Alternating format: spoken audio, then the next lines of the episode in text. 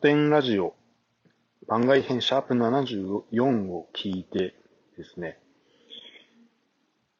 えー、今回は、今回もか、ソロキャスト、えー、一人で喋っていきたいと思うんですけど、今回はちょっとそうですね、コンテンツの感想会というか、そこ、それを見たり、聞いたりして、僕が思ったことのメモになるんですけど、えー、古典ラジオっていうね、ポッドキャストチャンネルがあって、YouTube チャンネルもあるのかな？あの、株式会社古典という会社の、えー、方が、えー、深井さんっていう人と、ヤンって、ヤンさんっていう人がやってるラジオで、普段は、これ歴史を面白く学ぶ古典ラジオということで、なんかいろんな国の歴史を、ほんとそのまま面白く学べるということで、多分、ポッドキャストのランキングとか1位なんじゃないかな。すごい、えー、面白いという話は聞きまし、聞いてはいたんですけど、なかなかね、えー、まあちょっとボリュームの、ボリューミーな、ポッドキャストチャンネルなんで、聞きたいなと思いつつ、ちょっと普段のこの、ポッドキャストの、聞いたりとか、YouTube 見たりするところの、あのルーティンには入れられてなかったんですよね。で、これでシャープ74をでも、この今回番外編で、その、もうちょっとその歴史に絞、絞らない、なんか一般的な話を、これはしていて、で、これを聞いてみて、あとこの番外編にシャープ74が、まあちょっと題材としてすごい面白いなというか、普段自分が考えていたことに近いなというところで、えー、聞いてみました。というかまだ聞いてる途中で半分ぐらいなんだけど、なんかそこで結構思うことがあったので、ちょっと忘れないうちに書いておこうと、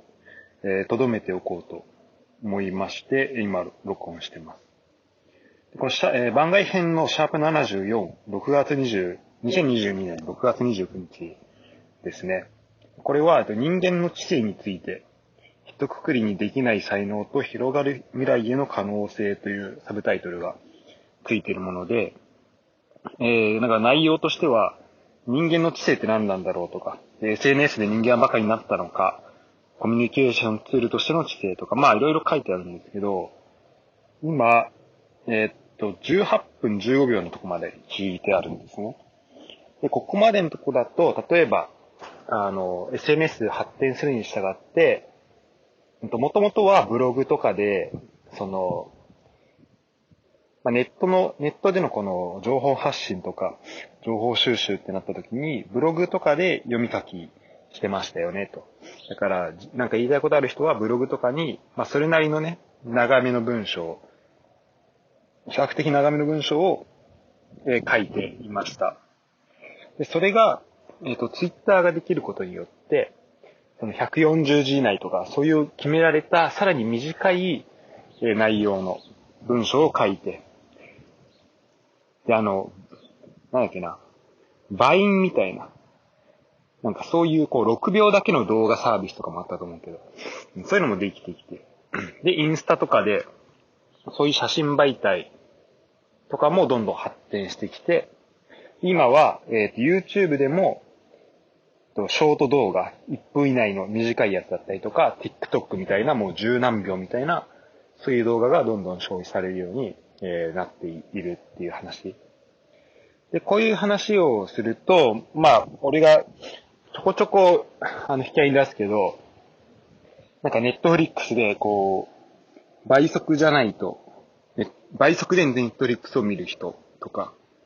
あと、ま、このポッドキャストも倍速で聞いてくれてる人とかもいると思うけど、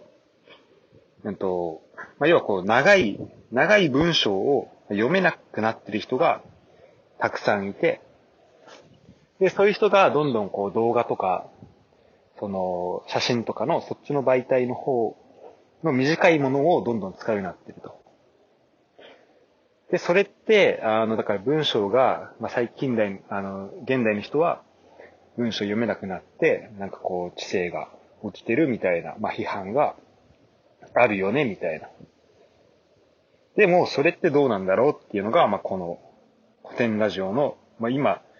シャープ74で、まあ今んとこ言われてることなのかなっていうふうに、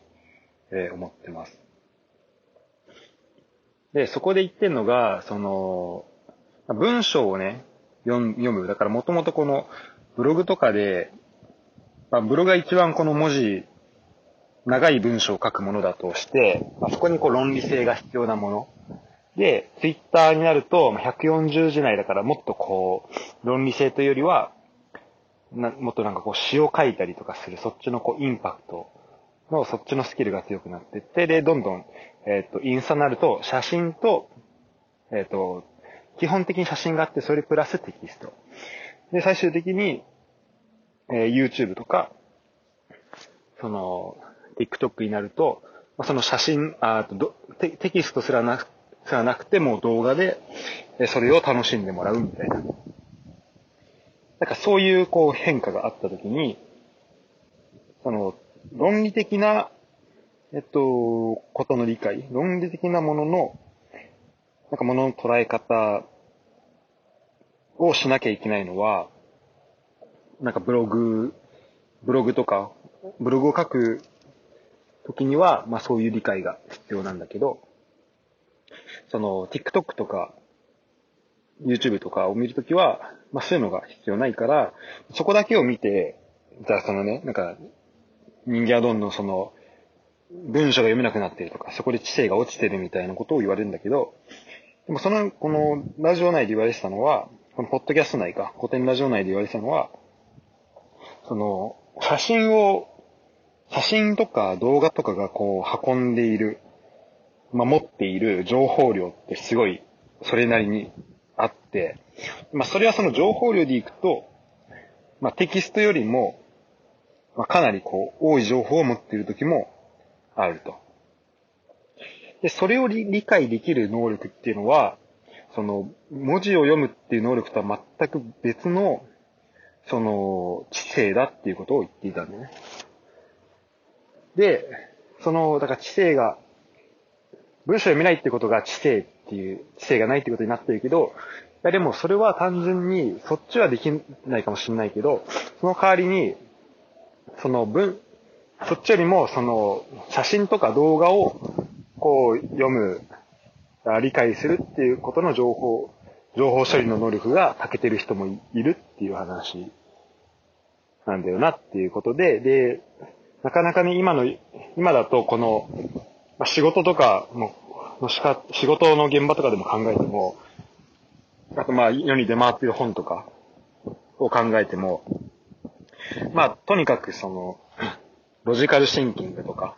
そっちの方に言われがちだけど、でも、そっちの考え方、その、写真とか、その、非言語のところで理解するっていう力、そこの能力っていうのを、ちゃんとこう評価できるように、まあ、てかできる、評価が、まあ、まだされてないよね、みたいな話がされてました。これはすごい面白いなと思って、で、まあ、これは、その、ポッドキャスト内でも言われているかもしれなくて、俺はちょっと聞き逃してるかもしれないんだけど、その、だから、異なる知性、文字を、文字の、えっ、ー、と、読み書きの、えー、っていうところの知性と、まあ、もっとその、まあ、画像認識能力とか、その写真、映像とかを認識したり、その音楽を認識したりする能力っていうのが、まあそこにやっぱ上下関係があるよねっていうのは、まあその古典ラジオ内でも言われてて、やっぱこれは、その結構構造的なもう上下関係が決まってるんじゃないかなっていうふうに、えー、構造的にちょっとそういうふうになっちゃってるんじゃないかなっていうのは思うんだよね。っていうのも、やっぱりその、そこがやっぱりこう難しい、アートとかのなんか難しいというか理解されづらいところで、なんかどんなに画像認識をする力を持っていたりとか、そのなんか作品から何かを得て、自分の中でそれを吸収して理解してっていうのがあったりとか、っていうのがあっても、それをじゃ結局人にその良さを伝えたりするっていう時には、やっぱりその文字とかを使うことが多くなる。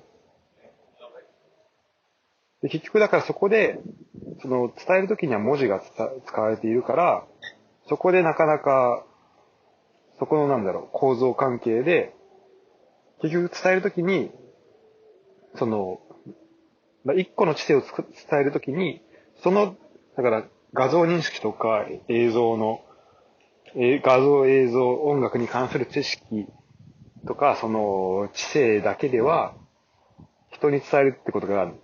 まあ、難しいから、そこで結局文字を使って、あの、あの、伝えざるを得ないと。だからそこの文字で伝えるって部分が、まあ、どうしてもオーバーヘッドになってしまうし、そこの技術っていうのが、結構どうしても必要になるっていうのが、まあ、ずっとあったんじゃないかなと思います。で、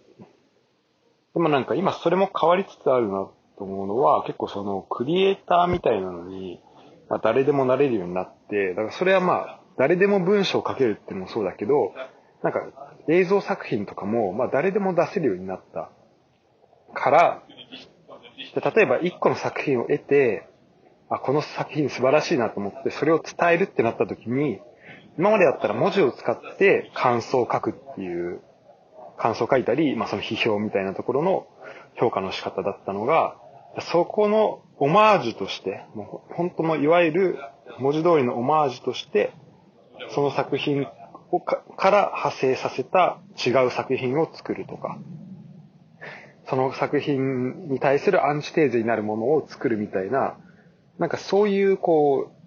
う、別のね、作品を作るっていうのが、まあ、できるようになってくるのが、その、ポッドキャスト、ポッドキャスト？うんそれってなってくるのが、なんかこの、新しい、あ、その、文字を使わない、文字に支配されない、なんかこう、新しい、うん、まあ、アートの、まあ、いわゆるアートみたいな部分に関するところの、なんか情報の伝え方なのかなっていうふうには思ってます。うん、あとね、なんかもう一個ぐらい言いたいことあったんだけど、ちょっと喋ってるうちに忘れちゃったので、まあ、またね、思い出せればいいなとは思うんですけど、まあ、とにかくこの古典ラジオもすごい面白いんで、あの、まあ、これもね、とりあえずまあまず全部聞いてから、そこの、そこでちょっとまた思ったこととかも出てくると思うんで、まあ、そこもしあれば、追加で、えー、メモ取りたいと思うんだけど、うん、その、まあ、まずね、なんか、大体こう、文字にするとか、やっぱ言語化するみたいなところが、とかく評価されがちで、なんかそれこそ市場、それこそが素晴らしいものみたいな思われがちだけど、でもそれを、それだけじゃないっていうのが、まあ、まずかなり大きい。あの、まあ、言われてみればそうなんだけど、でもなかなかこう意識しづらいところかなと思ってて、まあだからといってそこのバイアスを減らすっていうのはまあそんな簡単ではないんだけど、そういう、なんだろうな、じゃ例えばこう会話しててそこでの、こう、まあ自分もそうだし相手がこううまく言葉出なかった時に対する、こう、戸惑いみたいなものっていうのは、それを知っていたからといって、まあ、必ずしもね、まあ、簡単に減らせる、その、簡単に少なくすることができる、まあ、バイアスではないと思うんだけど、で、まあ、それを知っておくことはすごい大事なのかなとは思います。うん。でね、で結局、やっぱ文字で伝えるってことが、だから今んとこ構造的には結構優位になりがちだと思うんだよね。まあ今こうやって、まあ言葉で喋ってるのもそうだし、基本的にやっぱみんなその、まあ、し、まあ、システムみたいなところを考えて、こうまあ、全体的に見たら、やっぱ言葉を使って、いろいろ動かしてる部分はあるので、そこはやっぱ優位に働いてしまうし、再現性みたいなところで言うと、やっぱそこは高いと思うんだよね。ただ、なんかその、一発のこの、言葉を超えたよくさ、この言葉で言いわら言い表せないみたいなことも言うけど、なんかそこで得られる感動とか、そこで得られるこの印象、そこでこう刻まれる印象みたいなのは、この非言語の時これもかなり、こっちの方がもう下手したらすごいでかいんじゃないかって思う時もあって、だからそこのね、なんかバランスみたいなのも、すごい面白いなというふうに、えー、思いました。だから、言葉ってその再現性を持たしたりするのにはすごいいいいいので、なんか同じ作品、えっと、一個の作品の評価だったり、まあ、この、例えば芸術っていう、まあ、いろんなこのね、評価する対象があるものに対して、なんか秒、まあ、ある程度その基準を設けて、その基準に沿って、なんかシステマチックにこう、評価をしていったりっていうことはできるんだけど、なんかより、この印象を与えることができるとか、っていうのは、結局そこから何かを、こう、作り出すってことが、しない、する、そこで、かあの、まあ、そういうインパクトみたいな、インパクトっていうのは、まあ、まあ、印象か。印象みたいなのは、やっぱそっちの方で与えられるのかなっていうふうに思いました。まあ、それは、ぶっちゃけ、まあ、文字も、あの、言語も非言語も含めて。うん。だから小説っていうのは、ある意味だと、まあ、あれはすごい言語を使ったものではあるんだけど、でも、その理解度問わず、読んでる人の理解度問わず、こう、まあ、ほんと難しい小説とかは、まあ、飽きて読めないかもしれない。飽きちゃって、む難しすぎてわかんないっていうのはあるけど、ある程度の理解度の、その、難易度のものだったら、なんかその、論理的なこう、つながりとかを超えて、こう、一個のアート、というか、そういう作品として捉えられる。だから、僕、自分の感じ方とその隣の人の感じ方が違うみたいなのは、感想とか見え方が違うみたいなのは、起きると思うんだよね。そこは言語能力の違いとかではなくて、それ以外の、じゃあこの文字を見たときに、この文字、二文字を見たときにどう感じるかっていうのの違いとか、そういうところのから出てきて、うん。だからなんかそういうところなのかなと。その、だからまあある意味では言い方を変えると正解がないみたいなところの、うん、ことなのかなとも思うし、その、だからなかなかその、論理的に考えるってところだと、こう正解を出すっていうのが、その論理的に考えれば、まあ、ある程度、ある一定の正解を出せるから、その、そこに対する論理的な問題とか対象に対して、それを文字化していくっていうのは、まあ、そんな怖くないんだけど、なんか正解がないものに対して、そ、それをなんか表現したりとか文字化していくっていうのは、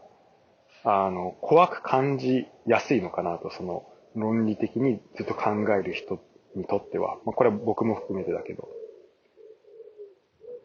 でも、だからその答えがなくても、なんか文字にしていいと、いいんだなとか、言葉にするっていうことが、まあ、それ自体が一個の答えになるんだなっていうことをなんかこう分かっていると、まあ、またちょっと、あの、見え方とか変わってくるのかなと思ってちょっと意識したいなと思います。ちょっとなんか、行ったり来たりしてて、なかなかまとまってはないんですけど、あの、またね、あのちょっと面白い話だったんで、これだけ話がとっちらかってるっていうことは、まあ、まだ自分の中でまとまってもないし、まだ考えてる途中ではあるのかなと思うんだけど、えー、まあ、だからこそちょっとメモに残しておきたい話でした。え、最後までありがとうございました。これもしね、聞いた人いたら、なんか感想とか、自分はこう思ったよみたいなのを教えてくれると嬉しいです。